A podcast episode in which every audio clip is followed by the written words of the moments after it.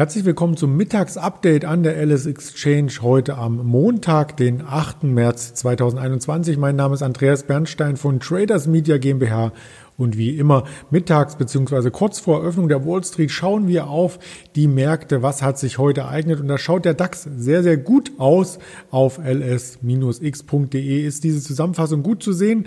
Gold im Minus, Silber Minus, Brand Oil auch im Minus, der Euro-US-Dollar Minus. Und wer profitiert heute? Das ist der DAX aktuell bei 14.143 Punkten. Das ist nicht abgesprochen. Das ist das Tageshoch.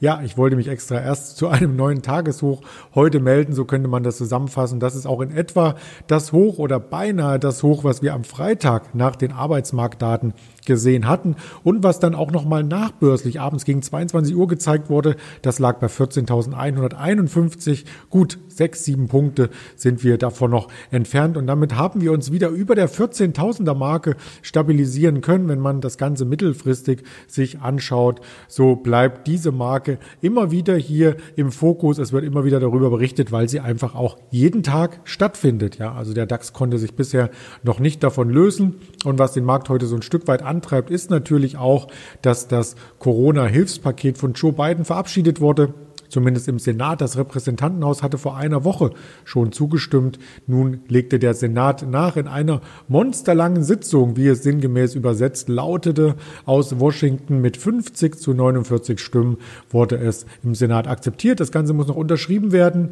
wird ausgedruckt, eingetütet sozusagen und dann können die Schecks insgesamt in Höhe von 1,9 Billionen US-Dollar an Bürger und Unternehmen in den USA verteilt werden. Und das soll die Konjunktur noch mal ein Stück weit pushen. Ob es auf der anderen Seite hier für Inflationsdruck sorgt, das bleibt abzuwarten. Das war auch die Angst am Freitag zwischenzeitlich, als die US-Märkte im Minus standen. Davon hatten sie sich allerdings erholt. Ja, welche Märkte sind heute noch interessant? Also neben dem DAX natürlich die Eröffnung der Wall Street an Wirtschaftsdaten ist kaum etwas zu erwarten. Die kann man getrost ignorieren, aber man kann nicht ignorieren, dass die Deutsche Bank hier weiter ihre Erholung fortsetzt, also auf einem Mehrjahreshoch mittlerweile über die 11 Euro gestiegen sind. Die profitieren profitiert davon, dass die US-Anleihen und andere Anleihen hier stärker gefragt sind. Im Anleihengeschäft ist die Deutsche Bank sehr, sehr stark positioniert. Platz zwei, und darüber möchten wir jetzt gerade sprechen, ist die Deutsche Post. Die Deutsche Post aktuell mit 3,5 Prozent im Plus, auch fast am Tageshoch äh, aktuell, wo ich dies berichte. Und wenn man sich das Ganze hier nicht nur im Jahreschart anschaut, der sich schon mehr als verdoppelt hat von den Corona-Tiefs bei unter 20 Euro jetzt auf über 40 Euro, so könnte hier in dieser Schiebezone von den letzten letzten Tagen durchaus ein Ausbruch erfolgen. Und der Ausbruch würde dann nicht nur über das Jahreshoch hinweg laufen, sondern auch über das Dreijahreshoch und wenn man sich das langfristig anschaut, sogar über das Allzeithoch. Also die Deutsche Post steht vor dem Allzeithoch. So kann man das Ganze zusammenfassen. Und das kommt mit den Meldungen einher, die wir vor einigen Tagen gelesen hatten, zur Digitalisierung. Die Deutsche Post digitalisiert einige Filialen. Dort kann man Pakete aufgeben, Briefmarken kaufen, einen eingebauten Postkasten rund um die Uhr nutzen. Gut, der Postkasten, das ist nichts Neues.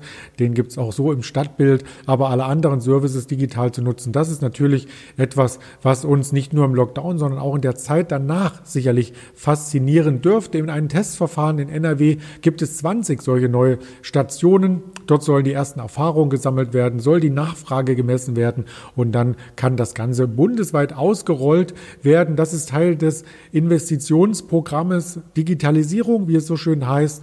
Und damit möchte, möchten substanzielle Verbesserungen, wie die Deutsche Bank äh, Post es genannt hat, hier bevorstehen im Paket und im Briefbereich. Heute kam aber eine weitere Meldung hinzu und das ist auch der Grund für den starken Ansturm und zwar die Deutsche Post erhöht die Dividende.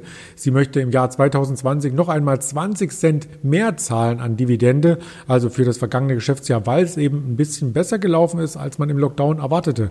Insbesondere das Weihnachtsgeschäft war ja brutal gut, anders kann man das nicht ausdrücken und damit steigt die Dividende für 2020 auf 1,35 Euro je Anteilsschein, also vorab ähm, wurden im Jahr 2019 und 2018 1,15 Euro gezahlt, nun 1,35 Euro. Das ist schon ordentlich und Hintergrund ist eben der starke Cashflow, der hier generiert wurde und die Generierung des starken Cashflows von insgesamt 2,5 Milliarden Euro lässt eben einen positiven Ausblick zu und die Partizipation der Aktionäre an den Gewinnen über die Dividende. Zudem sollen Aktien zurückgekauft werden, hat der Bonner Konzern hier hier letzten Endes mitgeteilt und somit das langfristige Vergütungsprogramm auch für die Mitarbeiter ähm, eingesetzt werden. Also die Postzusteller und sicherlich die auch in der Zentrale arbeitenden Menschen haben hier ein Auge auf die Postaktie geworfen. Wir am Kapitalmarkt sowieso Deswegen ist die Post heute die Aktie des Tages für mich, für uns an der LS Exchange. Und damit wünsche ich Ihnen einen erfolgreichen Handelsauftakt an der Wall Street. Bleiben Sie gesund. Ihr Andreas Bernstein von Traders Media GmbH für die LS Exchange.